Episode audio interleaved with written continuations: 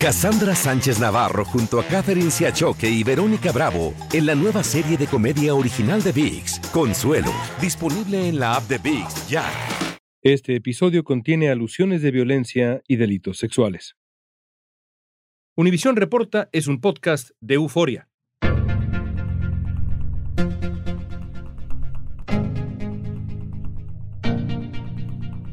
En el año 2018, miles de familias de inmigrantes fueron separadas a causa de la política de tolerancia cero, una medida que tomó el gobierno para controlar o tratar de controlar el flujo migratorio. Neris González, una trabajadora consular de El Salvador, vivió de cerca el drama de padres y niños que eran separados en contra de su voluntad, en Texas. Neris también fue víctima de tortura y el sufrimiento de los migrantes le hizo abrir viejas heridas. Hoy nos va a contar el horror que vio en la frontera. ¿Dónde está mi mamá, papá, mamá? Yo no te quiero dejar. ¿Dónde estás? No me dejes, por favor. Los niños no entendían. Estaban en un caos, en un conflicto y de verdad que le digo que yo me desgarré. Hoy es martes 30 de agosto. Soy León Krause y esto es Univision Report.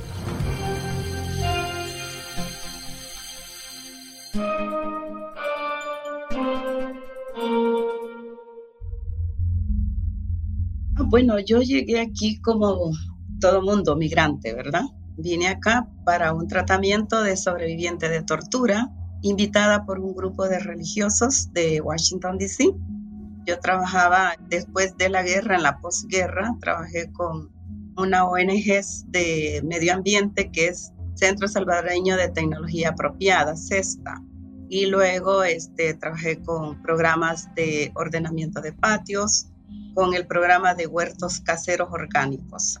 Esa fue como mi primer trabajo después de una guerra porque yo, mi origen, soy campesina con mucho orgullo, que nací enfrente de un volcán llamado Chinchontepec y un río Lempa caudaloso. Y mi abuela fue una de las que me inspiró, que me platicó muchísimo sobre el año 32, en el tiempo de Farabundo Martí, que no sabía nada de eso. Y luego me dijo de las añileras, de cómo la explotación del campesino y el indígena, la masacre de los indígenas. Me contó totalmente la marginación y expulsión del campesino y lo poquito de los indígenas que tenemos en El Salvador. Escuchamos a Neris González, en los años 70, Neris trabajaba para mejorar las condiciones de vida de su pueblo San Nicolás Lempa junto a su grupo religioso, mientras que en El Salvador se vivía una guerra entre civiles y militares. Como parte de sus actividades con la comunidad, Neris y sus compañeros se dieron a la tarea de alfabetizar a los campesinos que cultivaban el algodón y eran estafados por no saber leer ni escribir. En diciembre de 1979, soldados de la Guardia Nacional de El Salvador apresaron a Neris en un mercado y la llevaron al sótano de un edificio de la Guardia, donde la torturaron durante dos semanas. Mi otra compañera, desaparecida, y la otra masacrada. Fuimos sacerdotes, monjas, catequistas, líderes de comunidad, masacrados, torturados con una planificación militar del Escuadrón de la Muerte y coroneles generales militares que daban la orden a los paramilitares que nosotros les llamamos oreja o pone dedo una impunidad detrás de esa juventud que había despertado, que ya no estábamos ignorantes, conocíamos las letras, conocíamos los números. Es un delito andar una Biblia y conocer los números y saber leer y escribir. Eso fue el delito para los grandes ricos terratenientes oligarcas de mi país. No tuvieron la capacidad de dialogar con nosotros los campesinos, después que me torturan, me quebraron mis sueños, me quebraron mi dignidad, me la rompieron por estar en una cárcel clandestina, torturándote día y noche, violándote, embarazada de ocho meses. No es fácil restaurar esa herida que nos obligan a decir a las víctimas sobrevivientes ahora. Cállense, olvídense, eso es el pasado. si no hay justicia, ¿por qué nos vamos a callar? En 1997, Neris solicitó asilo político en Estados Unidos y recibió tratamiento para recuperarse de las heridas causadas por la tortura y el abuso. Años más tarde comenzó a trabajar en el Consulado General del Salvador en la frontera, en McAllen, Texas, y ahí vivió todo lo que significó la puesta en marcha de la política migratoria llamada Tolerancia Cero, que entró en vigencia el 6 de abril de 2018 por orden del gobierno de Donald Trump. Pues eh, yo tenía un contrato eventual con el Ministerio de Relaciones Exteriores en El Salvador y luego trabajé cinco años en los territorios en El Salvador con las comunidades rurales en formulación de proyectos con mujeres y juventud. Entonces, ellos me trasladaron para trabajar en la frontera. Ah, viendo esta experiencia comunitaria, ellos me dijeron, podía venirme, yo encantada, feliz. Yo no lo vi como castigo, muchos profesionales que trabajan por el salario lo ven como castigo ir a la frontera, pero para mí era una alegría ir para conocer de verdad lo que sufre un migrante, los niños, las familias que huyen por las diferentes violencias, la violencia de la pobreza, la violencia de falta de trabajo, la violencia por un salario injusto inhumano, y totalmente junto a esta violencia se construyen las violencias nuevas que son las pandillas, los carteles, la droga, que es lo que le ofrece a una persona marginada. ¿Cuáles eran las responsabilidades suyas en el consulado salvadoreño en McAllen? Mi responsabilidad fue la protección de familias y niños y niñas no acompañados fue la protección de migrantes. Y eso es lo que hice durante mi trabajo visitando albergues en todo lo que nos correspondía de la jurisdicción, desde Corpus Christi, San Antonio, hasta McAllen y adentro de la oficina del CBP Border Patrol, cuando se incrementa cero tolerancia, al principio habían separaciones de la familia, se entraban contra la familia, se ponían en las celdas que le llaman jaulas.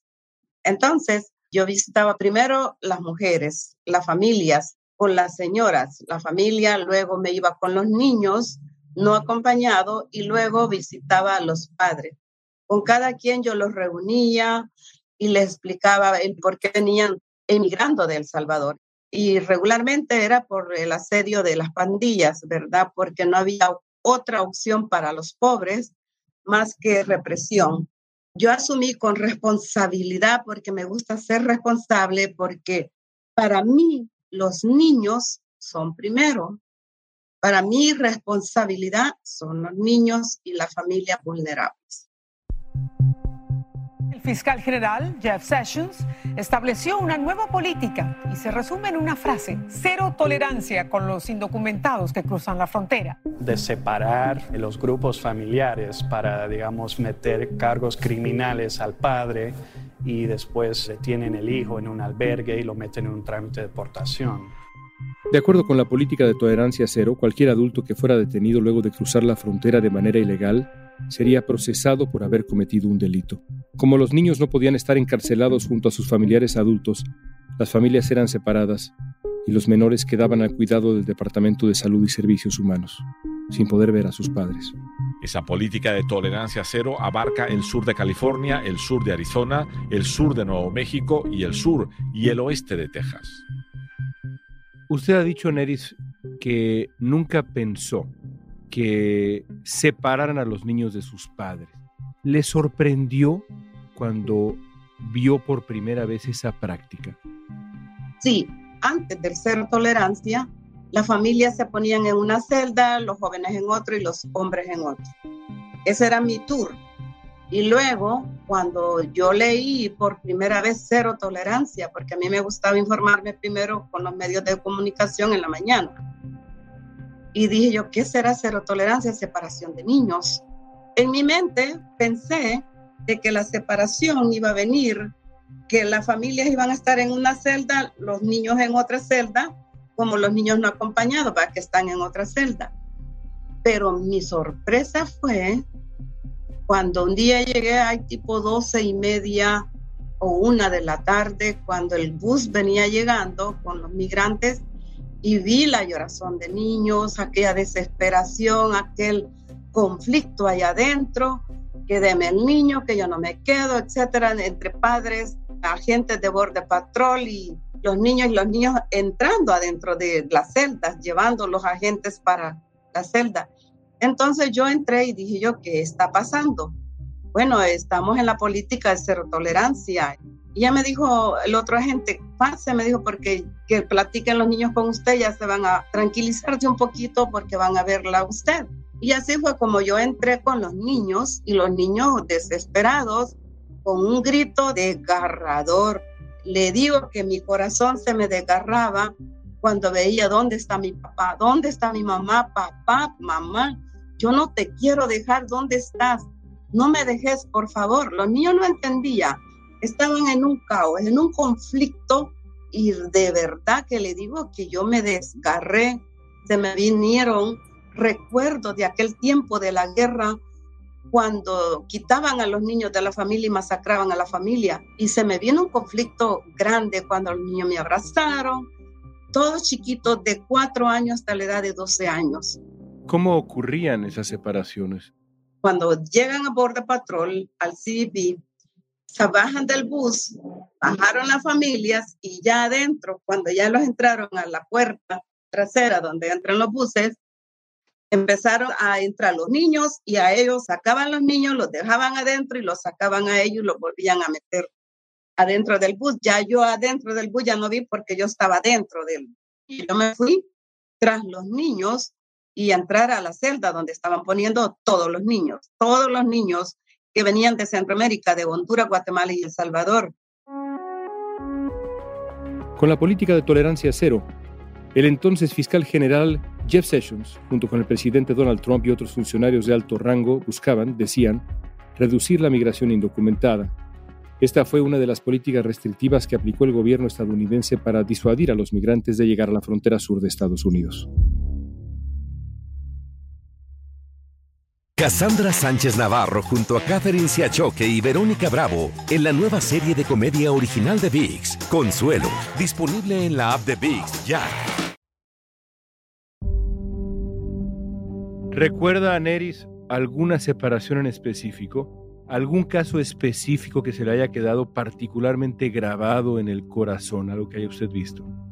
No, porque el canto de los niños eran como de las cigarras no tengo una escena particular porque todos eran iguales. Yo, como agente del consulado, mi responsabilidad era darles los niños, algunos niños me decían, yo traigo el número de teléfono de mis familiares y yo les daba sus llamadas a los niños porque para calmarlos un poquito y mi responsabilidad como protección de niños era conectar con la familia, los números de teléfonos que traían los niños, conectarlos con sus familiares que iban a patrocinarlos aquí en Estados Unidos para decirles que sus niños estaban allí. Algunas familias decían, mi niño no ha llegado, hay que ver cada día la lista que te da Border Patrol, ¿verdad? La lista de los niños que van llegando y darle su número del A-number, que hay que dárselo a la familia para que la familia le pueda dar un seguimiento. Entonces, esa era mi responsabilidad, saber que el niño estaba allí, la niña o el adolescente, y decirle, aquí está su hijo adentro, no se preocupe, ya está en manos de Border Patrol. ¿Alguna vez le exigió usted a los agentes migratorios que le explicaran por qué estaban haciendo algo como esta política de separación de familias, quitándole a los padres a sus niños pequeños? ¿Alguna vez le pidió usted a estas personas que le explicaran por qué lo hacían?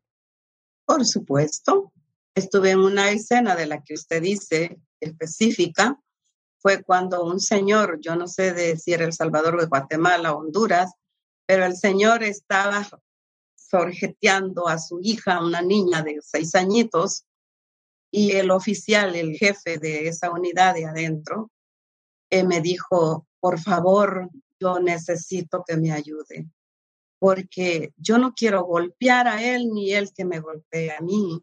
Necesito su ayuda. Y siempre que había algo, me decían, hay crisis, por favor, me ayuda.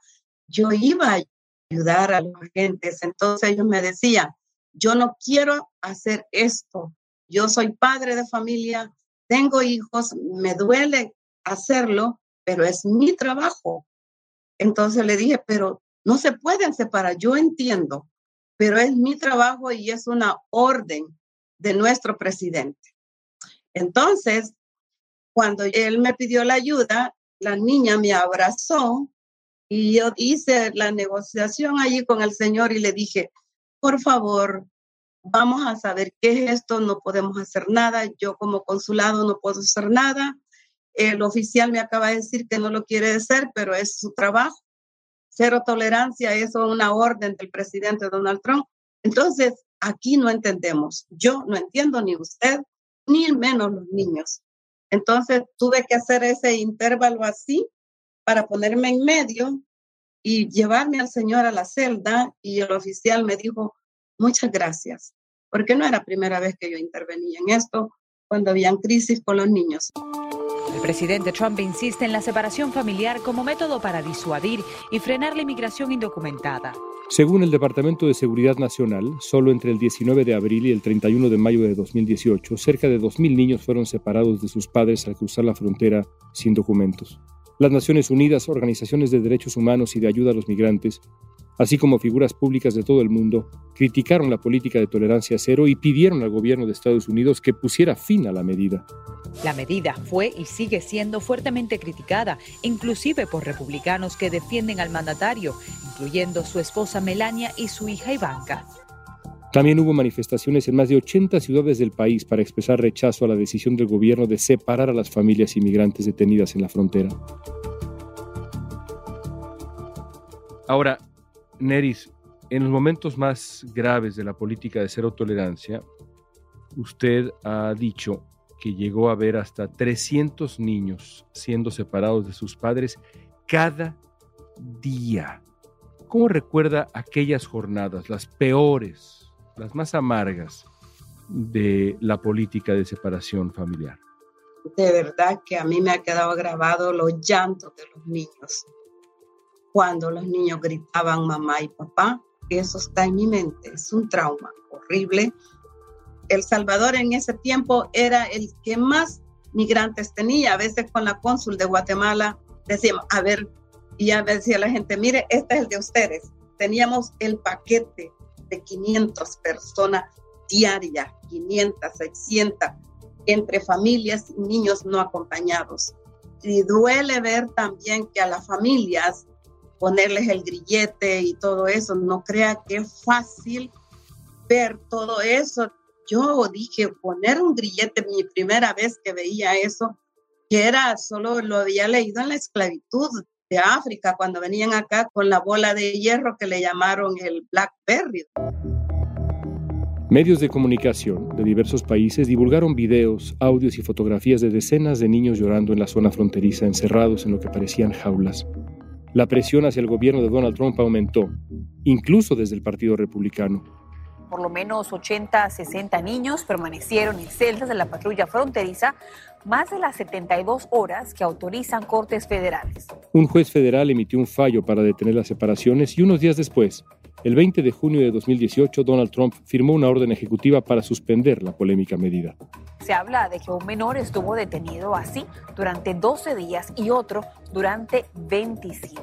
En enero de 2021, el Departamento de Justicia anunció que había rescindido el memorando aprobado por el gobierno de Donald Trump que estableció la política tolerancia cero. El Departamento de Seguridad Nacional tuvo algunas respuestas y dijeron que en ese momento no tenía suficiente espacio en los centros de detención para menores. ¿Usted ha seguido en contacto o usted ha mantenido contacto con alguna de las familias a las que ayudó? ¿Alguno de los niños a los que ayudó? uno de los padres salvadoreños. Mucha gente de la población que recibió a sus niños me llamaban y me llaman todavía a veces dándome las gracias por haber hecho esta labor, saber que sus niños estaban ya dentro de una celda. Neris González fue agente consular hasta el año 2020. Ahora sigue trabajando en frontera, impartiendo programas de educación para jóvenes migrantes. Idealmente, Neris, usted que conoce usted misma es en cierto sentido migrante salvadoreña hacia Estados Unidos, pero conoce como muy poca gente el drama humano de la migración y la separación familiar. ¿Qué le gustaría que ocurriera en Estados Unidos en función de los migrantes? centroamericanos específicamente que llegan a Estados Unidos, pero podríamos hablar también de otros sitios del mundo. ¿Qué debería pasar aquí, idealmente? Bueno, cuando yo estoy en las conferencias de las diferentes universidades que he viajado aquí en Estados Unidos, les he dicho a los jóvenes, ustedes tienen el cambio en sus manos, ustedes deben respirar con sus propios pulmones estudiar, conocer otros países, vayan a conocer el problema social de otros países, porque si ustedes no respiran con sus propios pulmones, no van a poder cuestionar a su propio presidente que eligen, porque si no van a conocer la realidad que está pasando en El Salvador, Guatemala, Honduras Sudamérica, no van a poder entender las palabras de gobierno, de su gobierno que ustedes. Entonces, ¿van a respirar con sus propios pulmones o van a respirar con los pulmones de un presidente o la política estadounidense? Entonces, yo les llamo a eso, que si ellos cambian en este país, va a cambiar todo. Pues Neris, de verdad le agradezco mucho. Gracias por su tiempo.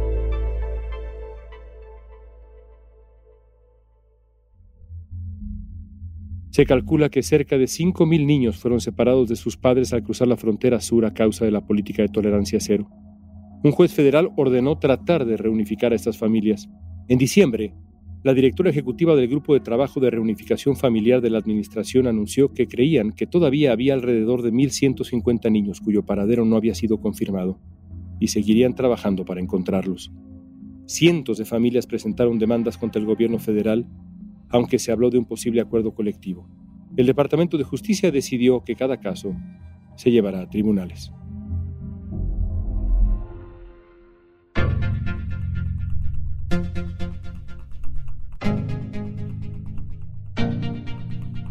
Esta pregunta es para ti.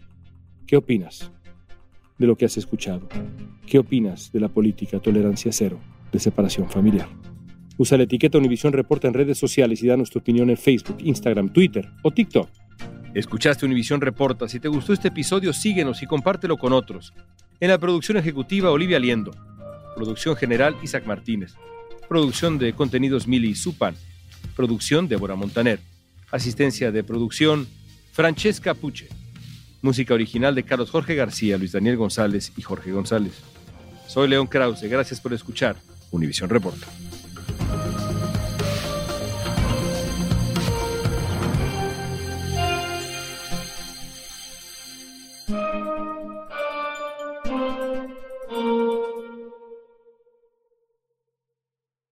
Cassandra Sánchez Navarro junto a Catherine Siachoque y Verónica Bravo en la nueva serie de comedia original de VIX, Consuelo, disponible en la app de VIX ya.